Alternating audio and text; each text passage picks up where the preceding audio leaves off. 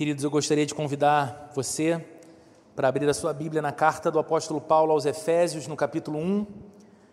Nessa manhã nós vamos ler dois versículos, os versos 11 e 12.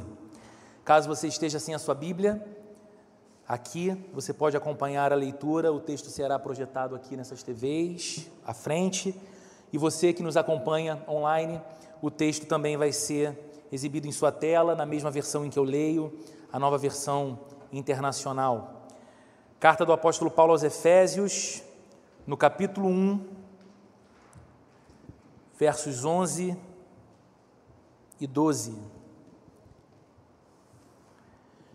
Diz assim a Bíblia: Nele fomos também escolhidos, tendo sido predestinados conforme o plano daquele que faz todas as coisas segundo o propósito da sua vontade a fim de que nós, os que primeiro esperamos em Cristo, sejamos para o louvor da Sua glória. São apenas dois versos, então eu queria ler mais uma vez com você, porque é um texto que, embora curto, ele está carregado de coisas muito preciosas.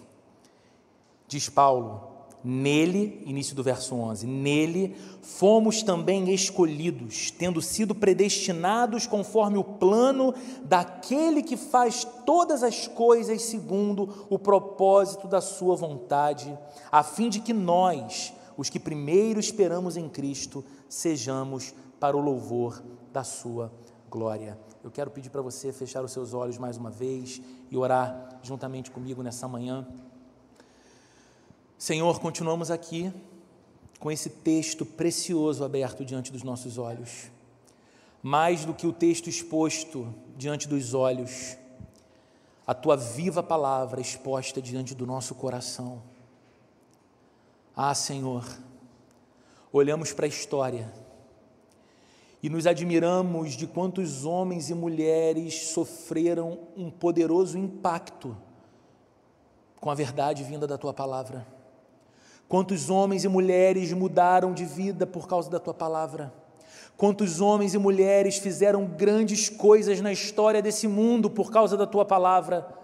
Quantos sentimentos foram alterados, quanta dor foi desfeita, quanta esperança surgiu quando homens e mulheres foram deparados com a tua viva palavra, Senhor. Não somos diferentes destes homens e mulheres que a história nos conta. Somos igualmente pessoas sedentas de vida, sedentas de esperança, sedentas de orientação, sedentas de completude para a alma. Senhor, estamos diante do Deus que pode pôr fim a essa sede.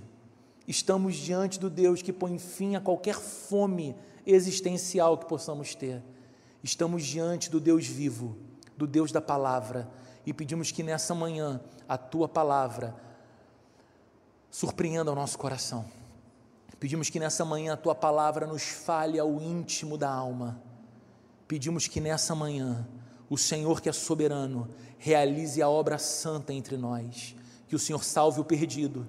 Que o Senhor troque o coração endurecido pelo pecado, pela obra santa do Espírito Santo, virando um coração cheio de fé para crer no Evangelho.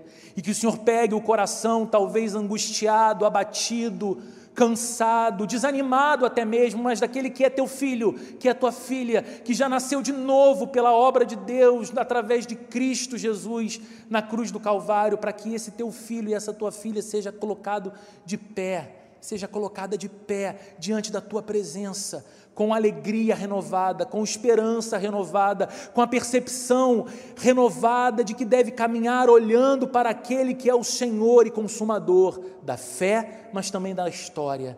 Oramos assim, pedindo o teu auxílio, Espírito Santo, para nós que estamos aqui diante da tua palavra e para os nossos filhos e filhas aqui no segundo andar, também recebendo porção dos céus pela tua palavra. Que o teu Espírito Santo torne o evangelho algo maravilhoso no coração dos nossos pequeninos também, Senhor, e nós tenhamos a alegria de estar olhando para a próxima geração de cristãos que farão grande e maior diferença do que a nossa geração tem feito. Em nome de Jesus, amém e amém. Queridos, a Organização Mundial de Saúde, que agora tem sido sempre muito importante, mas agora tem sido tão falada né, por conta da pandemia, a OMS, ela define o ser humano como um ser psicobiosocial. Você e eu somos constituídos de existência biológica, mas não apenas isso. Nós também temos emoções, nós também temos sentimentos. E não apenas temos uma existência biológica, temos emoções e sentimentos, mas nós somos seres sociáveis. Nós dependemos e necessitamos de interação, de interações sociais. Por isso, desde 1948, a OMS, a Organização Mundial de Saúde, define saúde não como ausência de doença.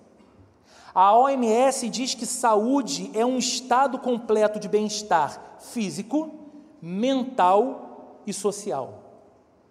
E eu acho essa uma definição muito interessante. Eu acho essa uma definição verdadeira, mas ela é uma definição incompleta. O ser humano não é apenas um ser psicobiosocial. O ser humano também é um ser moral.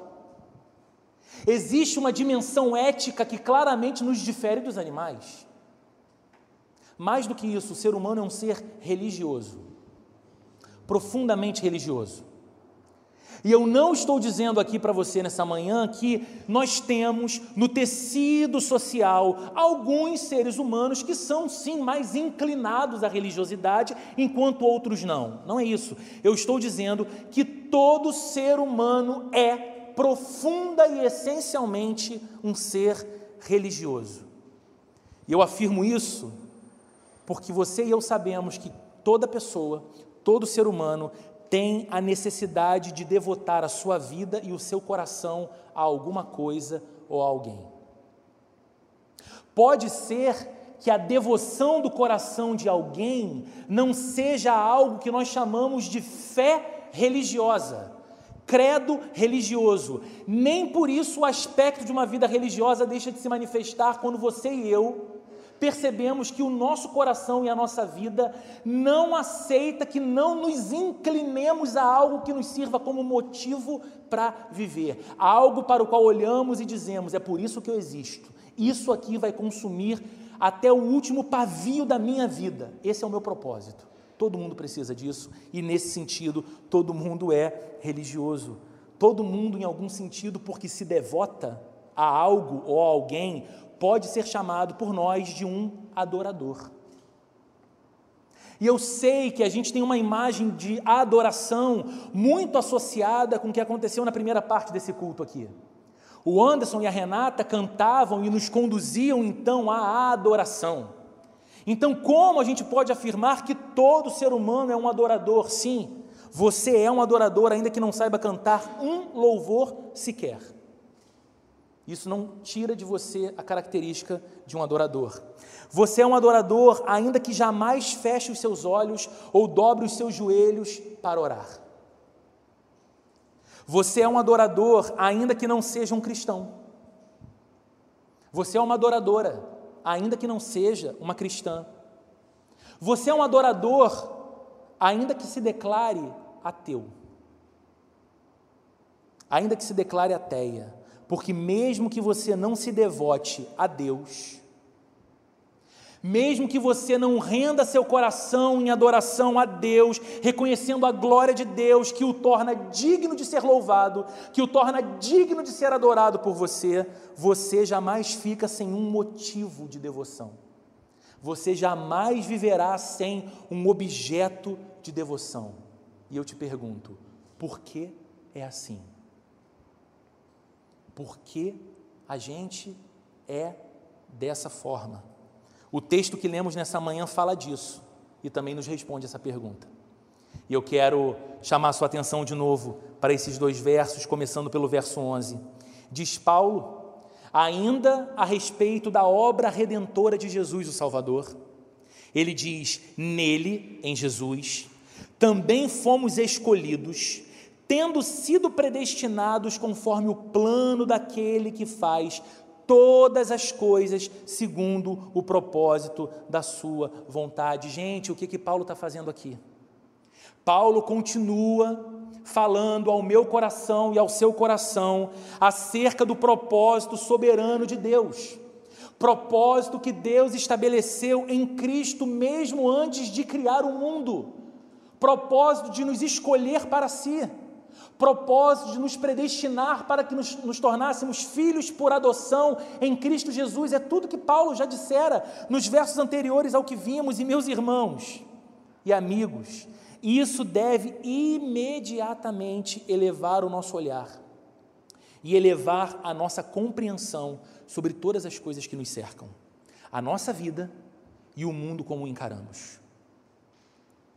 Olhar Paulo se repetindo para falar de um Deus que é soberano, que soberanamente determina um propósito para a sua criação, que soberanamente escolhe, que soberanamente predestina e que, como diz o texto, faz todas as coisas conforme o propósito da sua vontade recalibra o nosso olhar para a vida e para o mundo, porque nós precisamos reconhecer, diante dessa afirmação bíblica, que a vida como nós a conhecemos não é o resultado de acontecimentos aleatórios.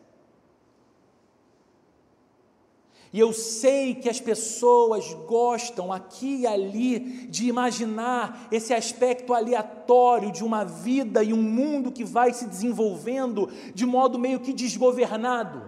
E então nós vamos reagindo ao desgoverno e ao mundo aleatório onde vivemos. E as pessoas começam a falar então sobre, ah, não, isso é uma questão ah, da força da natureza, isso é uma questão de um aspecto que os cientistas chamam de evolução. O evolucionismo, queridos, se você e eu fôssemos o resultado de forças acidentais da natureza, forças aleatórias da natureza, como alguns cientistas, especialmente evolucionistas, gostam de dizer, o que nós chamamos de beleza, aquilo que você chama de beleza, que provoca encanto em você, que provoca sentimentos em você que você quase tem dificuldade de descrever de modo preciso. Se somos o resultado, se somos apenas o resultado de forças acidentais da natureza, o que nós chamamos de beleza, não passaria de uma resposta neurológica a determinados dados que nós acessamos. É só processo químico. Se você e eu fôssemos o resultado de uma força aleatória da natureza, o que nós chamamos de amor,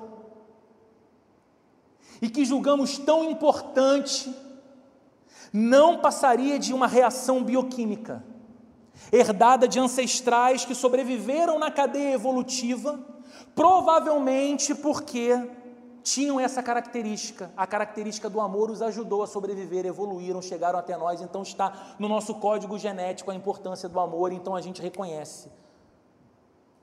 Mas é só uma reação bioquímica. Ah, Roberto, está muito científico o papo. Tá bom, então canta Titãs. O acaso vai me proteger enquanto eu andar distraído. Não, não vai. O acaso não pode fazer nada. O maior problema filosófico, a grande questão filosófica que atravessa os séculos da humanidade é uma pergunta: por que, que existe algo ao invés de nada? E qualquer cientista, inclusive o mais honesto, tem que dizer: o nada não pode produzir algo. As coisas não podem se autogerar. Esse, queridos, não é um argumento religioso, tá? Que desconsidera a ciência. Em tempos de negacionismo aflorado na nossa sociedade, você não está ouvindo as palavras de um negacionista. Aliás, eu não sei se você já ouviu falar num homem chamado Francis Collins. Francis Collins é um dos cientistas mais famosos do mundo, ele é um geneticista norte-americano. Ele foi diretor do projeto Genoma. Ele foi um dos responsáveis pelo mapeamento do DNA humano em 2001. E Francis Collins, numa entrevista, disse certa vez o seguinte: eu peço que você escute com atenção.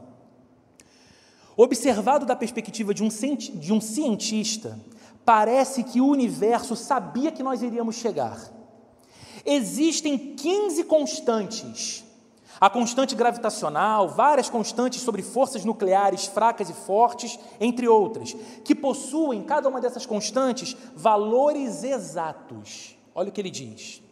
Se alguma dessas constantes estivesse minimamente fora de esquadro, mesmo que fosse uma parte em um milhão, ou em alguns casos, uma parte em um bilhão, o universo não teria chegado ao ponto que o conhecemos hoje. A matéria não teria condições de se aglutinar, não haveria galáxias, não haveria estrelas, não haveria planetas, não haveria gente. O que o cientista está dizendo existe harmonia no universo. Existe harmonia na vida. Valores exatos que, se estivessem milimetricamente diferente de onde estão, tudo seria alterado. Existe harmonia na vida e existe harmonia no universo, porque existe um Deus Criador que é soberano. Então, lembrar do que Paulo está dizendo aqui no verso 11 é muito importante. Ele está dizendo que em Cristo nós fomos escolhidos e também predestinados segundo aquele que faz todas as coisas conforme a sua vontade. A Bíblia está falando de um Deus que é soberano, não apenas para criar, mas para sustentar o que criou. E um Deus que é soberano e poderoso também para estabelecer propósito para aquilo que criou. Existe propósito na vida, existe propósito no universo. Então, aqui o apóstolo Paulo reforça aquilo que os crentes já sabem, ou pelo menos deveriam saber. Eles são o resultado do agir soberano de Deus, que os escolheu e os predestinou em Jesus Cristo para um propósito específico. Se você é um cristão, você não pode achar que o acaso vai te proteger.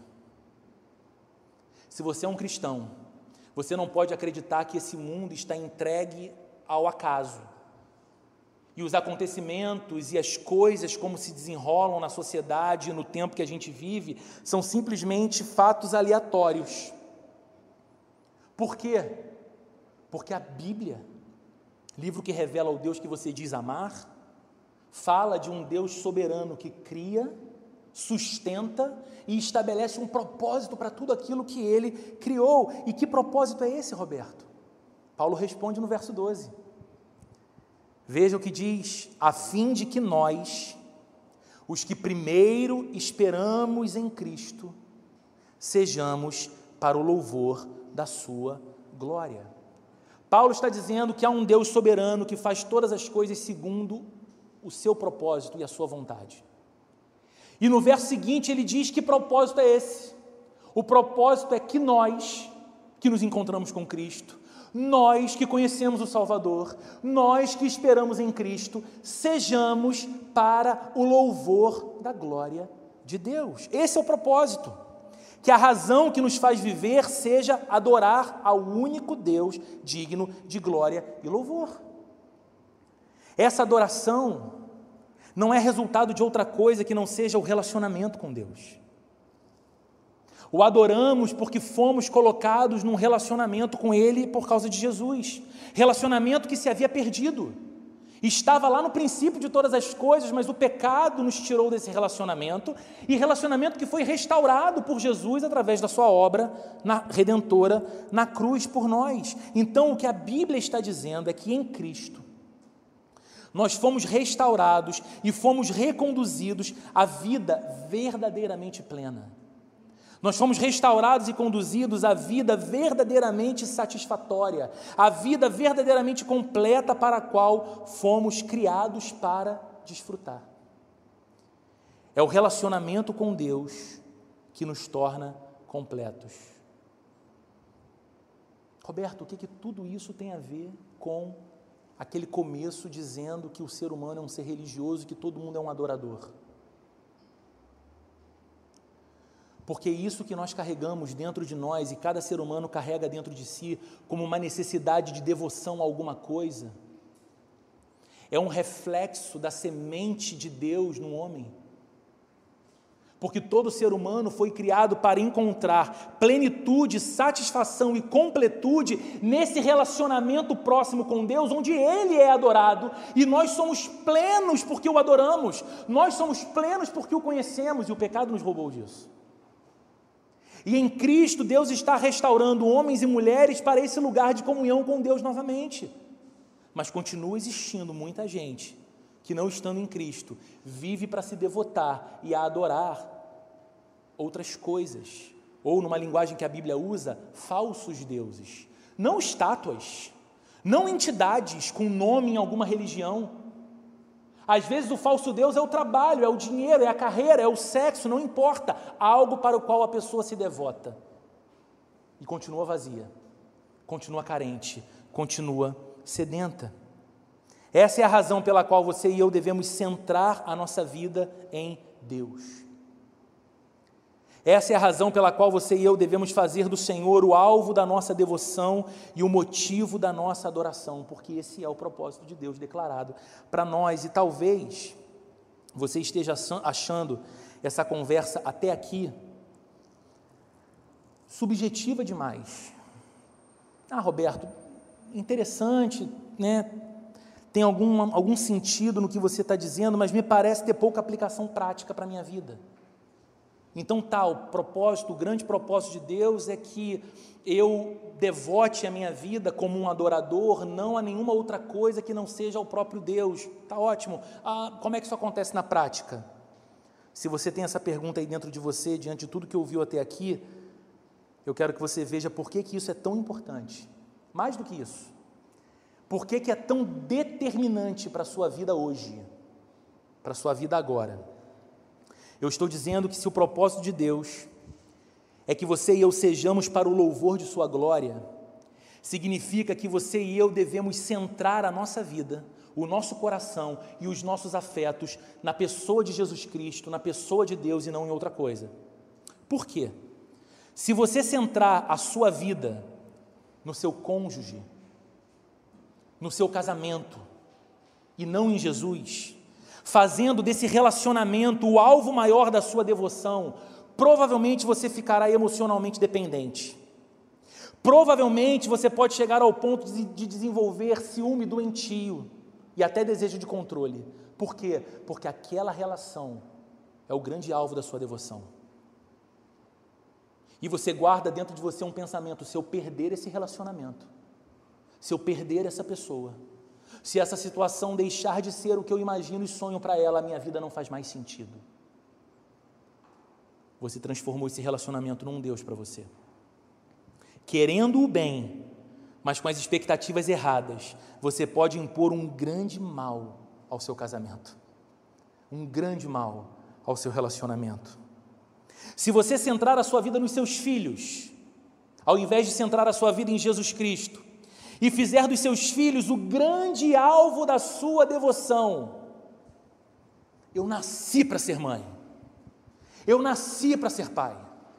Essa é a minha missão, isso é o que me realiza, isso é o que dá motivo para a minha existência.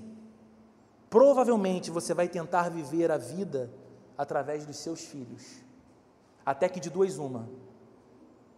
Ou eles se irritem com você, porque não aguentam a pressão de uma sombra constante enquanto eles já se tornaram grandes e adultos, mas você não consegue se divorciar deles, você casou com esses filhos.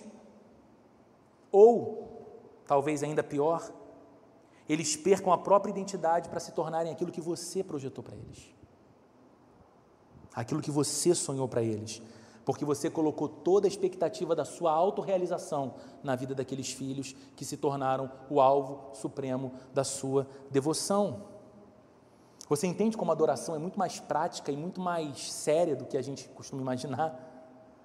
Se você centrar a sua vida na sua profissão, na sua carreira profissional e não em Jesus Cristo, fazendo da sua carreira o alvo maior da sua dedicação, da sua devoção, você pode se tornar um viciado em trabalho. E a gente vive num tempo estranho em que as pessoas aplaudem aquilo que não é virtuoso. Hoje é quase elegante você falar, eu sou um workaholic. Eu sou viciado em trabalho. E as pessoas falam, olha que bacana. Sabe fulano? 43 anos, duas pontes safena já. O homem não para de se dedicar, é um leão.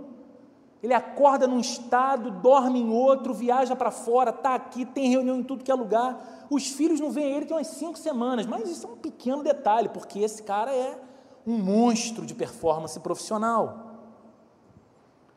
Você coloca o alvo da sua devoção na sua carreira profissional e se coloca disposto a qualquer sacrifício para ascender profissionalmente, para chegar onde você quer. Sabe qual é o grande perigo disso? Caso a sua carreira vá mal, caso em algum momento de tanto empenho e dedicação a coisa trilhe por um caminho que você não idealizou, isso vai arrasar você. Isso vai destruir você emocionalmente. Isso pode jogar você num poço terrível de depressão. Porque você que sempre viu a sua identidade atrelada à sua posição profissional, se percebe agora como um esquecido, uma esquecida, porque não ocupa mais o posto e a função que ocupava antes. Humilhado, envergonhada, deprimido, deprimida. Se você centrar a sua vida no seu dinheiro e não em Jesus Cristo, se você centrar a sua vida nos seus bens, nas suas posses e não em Jesus Cristo, fazendo deles a sua grande devoção do coração, você será amassado pelas preocupações que o dinheiro vai te trazer. Porque o dinheiro, você sabe, sempre pede doses maiores de esforço. O dinheiro, você sabe, costuma mentir para a gente. Porque ele diz: quando você alcançar determinado patamar, será o suficiente. E quando você alcança, você descobre que há outros patamares e que a suficiência talvez esteja além e você se torna incansável. Você se torna, talvez, avarento, um idólatra, do, um idólatra do dinheiro. Você não pode abrir mão de nada. Você é a personificação do tio Patinhas. O dinheiro é um ídolo. O dinheiro é um Deus. Você estará, quem sabe, disposto também a qualquer sacrifício por dinheiro. E isso, inevitavelmente, pode acabar dinamitando a sua vida, dinamitando a sua ética dinamitando a sua família, destroçando seus relacionamentos.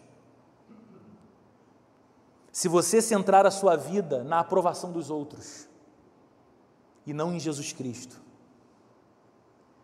se o objetivo de devoção do seu coração é ser aceito, amado, admirado e benquisto por todos, você sempre vai se sentir fortemente ofendido quando alguém criticar você. Sabe por quê? Qualquer crítica vai ser tomada por você como algo pessoal. Você se importa tanto em ser aceito, você se importa tanto em ser admirada, que quando a pessoa critica algo, pode ser simples, para você aquilo é um tsunami de fúria. Você foi desprezado, você foi desprezada. Você pode se tornar alguém com medo de confrontar os outros também. Você espera tanto pela aprovação que você também quer ser aprovado. E você acha que confrontar alguém no seu erro é perder a aprovação do outro, e aí você pode se tornar, sem querer, um amigo inútil, uma amiga inútil. Que podendo ajudar, podendo melhorar, podendo contribuir para o progresso de uma pessoa que você ama, se calou para não ficar mal na fita.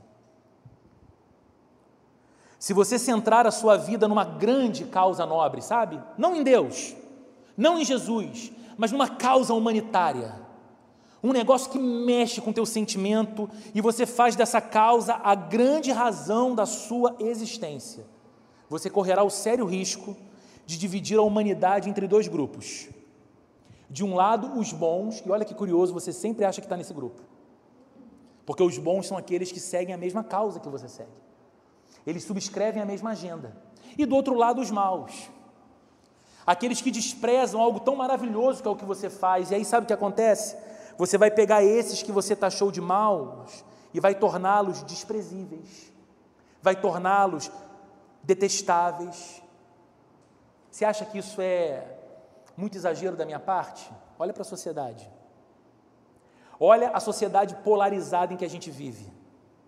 Que se você não é uma coisa, você é necessariamente a outra. Que se você não apoia A, você necessariamente apoia B. Não tem equilíbrio, não tem diálogo, só tem polos extremos. A gente vive na tal cultura do cancelamento. onde a divergência me faz anular o outro, não apenas para mim, mas querer que ele seja anulado da vida em sociedade, que o respeito dele caia na lama. Por quê? Porque muitas vezes nós temos essa inclinação idólatra na nossa vida. Mas tem mais. Se você centrar a sua vida na religião e na moral, ao invés de centrar a sua vida em Jesus Cristo e no seu Evangelho, isso também vai colocar você em graves apuros. Porque de duas, uma. Caso você satisfaça os seus padrões morais e religiosos, você se tornará uma pessoa arrogante, orgulhosa, até cruel. E se tem uma coisa que religião faz, é formar gente cruel. Por quê? Porque você pode se tornar um hipócrita e elencar dentro de um grupo do que você chama de virtudes morais aquelas com as quais você não tem muita dificuldade de cumprir e obedecer. Aqueles problemas não são graves problemas morais para você, você segue bem neles. Sabe o que você faz? Você eleva esses, esses, essas virtudes morais acima das outras. Aquelas, inclusive, que você é bem ruim, aquelas você esconde. E aí você olha para todos e todas que não conseguem performar tão bem moralmente como você nessas áreas aqui.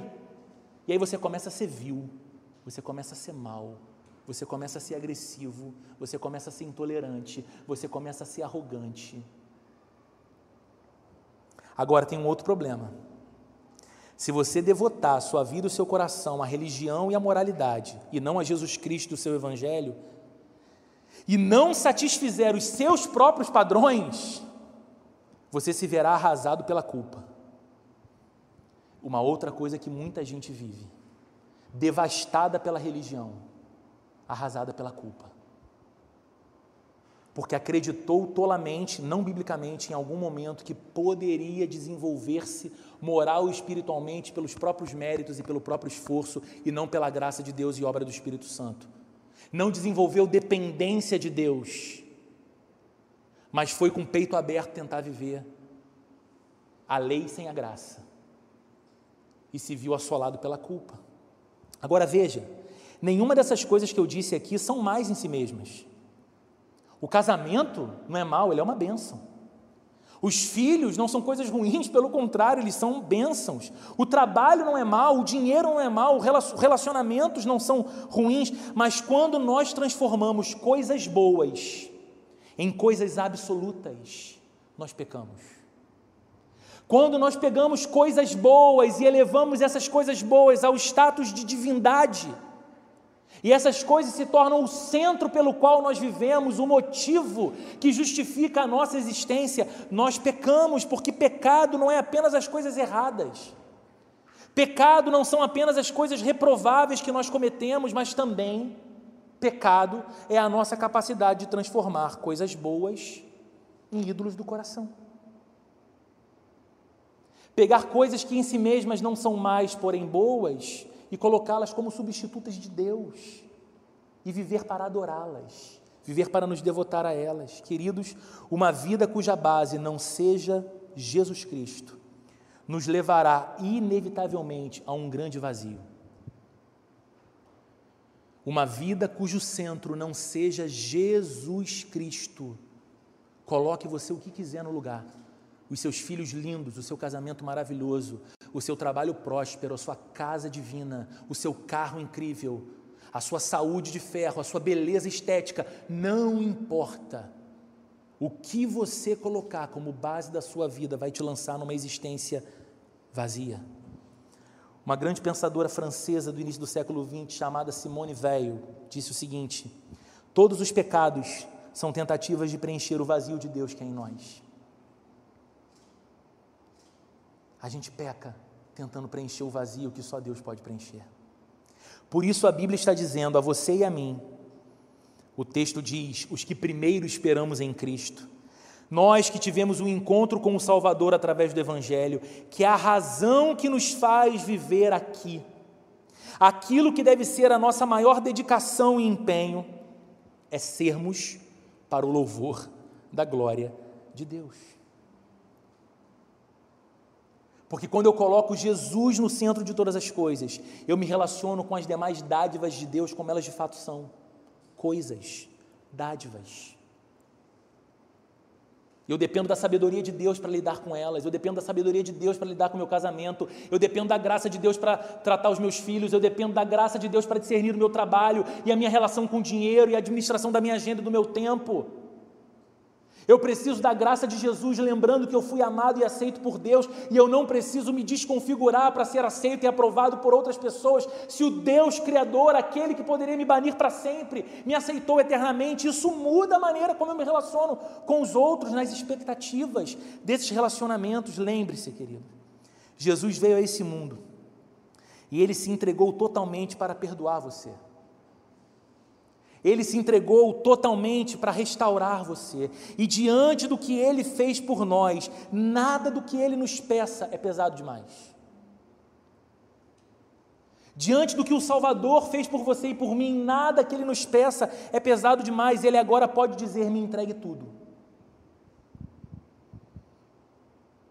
A gente gosta de cantar que Ele é o Senhor.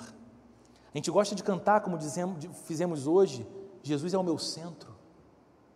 E agora esse que é o Senhor, esse que é o Salvador, esse que é o centro, esse que fez todas as coisas e rendeu-se totalmente por nós, pode olhar nos nossos olhos e dizer: "Agora me entregue tudo".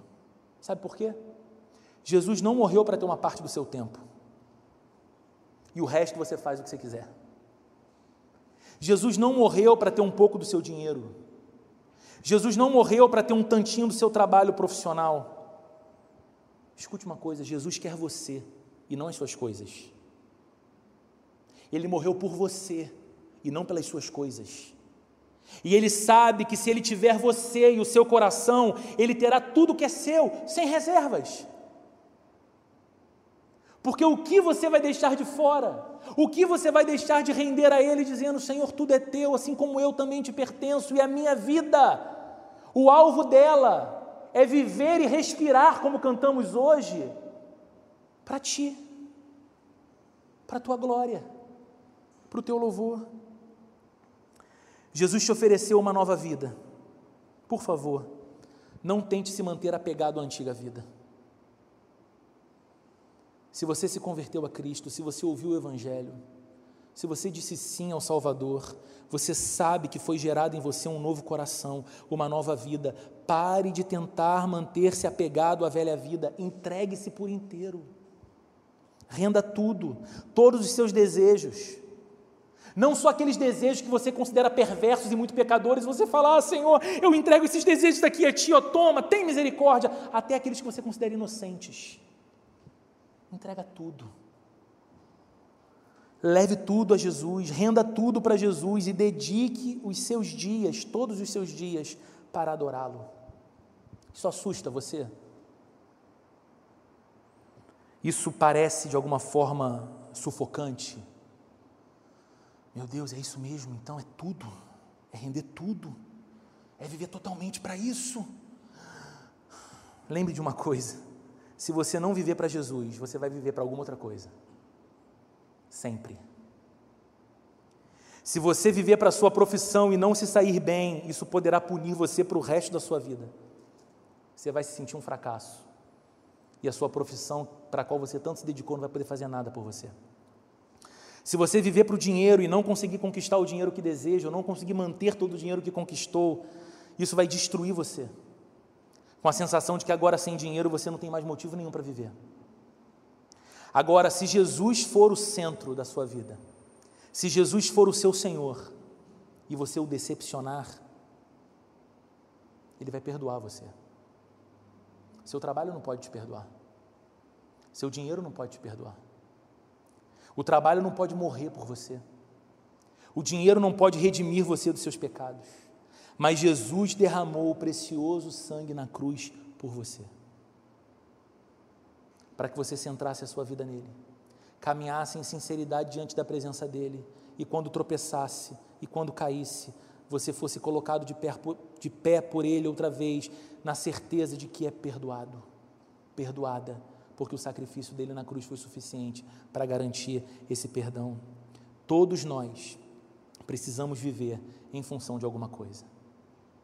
E qualquer que seja essa alguma coisa, ela vai se tornar senhor da nossa vida. Quer pensemos nesses termos, quer não pensemos nesses termos. Então Jesus é o único Senhor que, se você o receber, ele vai realizar você plenamente. Ele vai preencher você completamente. Ele vai encher a tua alma totalmente. E se você o desapontar, ele o perdoará você. Ele perdoará você eternamente também. Essa é a graça da cruz. Esse é o poder do Evangelho. Essa é a obra do Salvador. Então, se você, eu repito, é alguém rendido a Cristo, um discípulo de Jesus, derrube os tronos para os falsos ídolos que você tem colocado no seu coração e para os quais você tem vivido. Reveja a sua agenda. Reveja as suas prioridades. Reveja a maneira como você administra o seu tempo, as coisas e as causas para, para as quais você se debruça em atenção, em afeto, em emoção.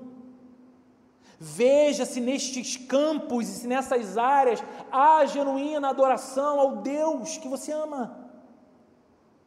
Quanto mais glorificamos a Deus, mais satisfeitos nos sentimos na vida. Quanto mais próximos da presença de Deus, mais preenchidos nos sentimos.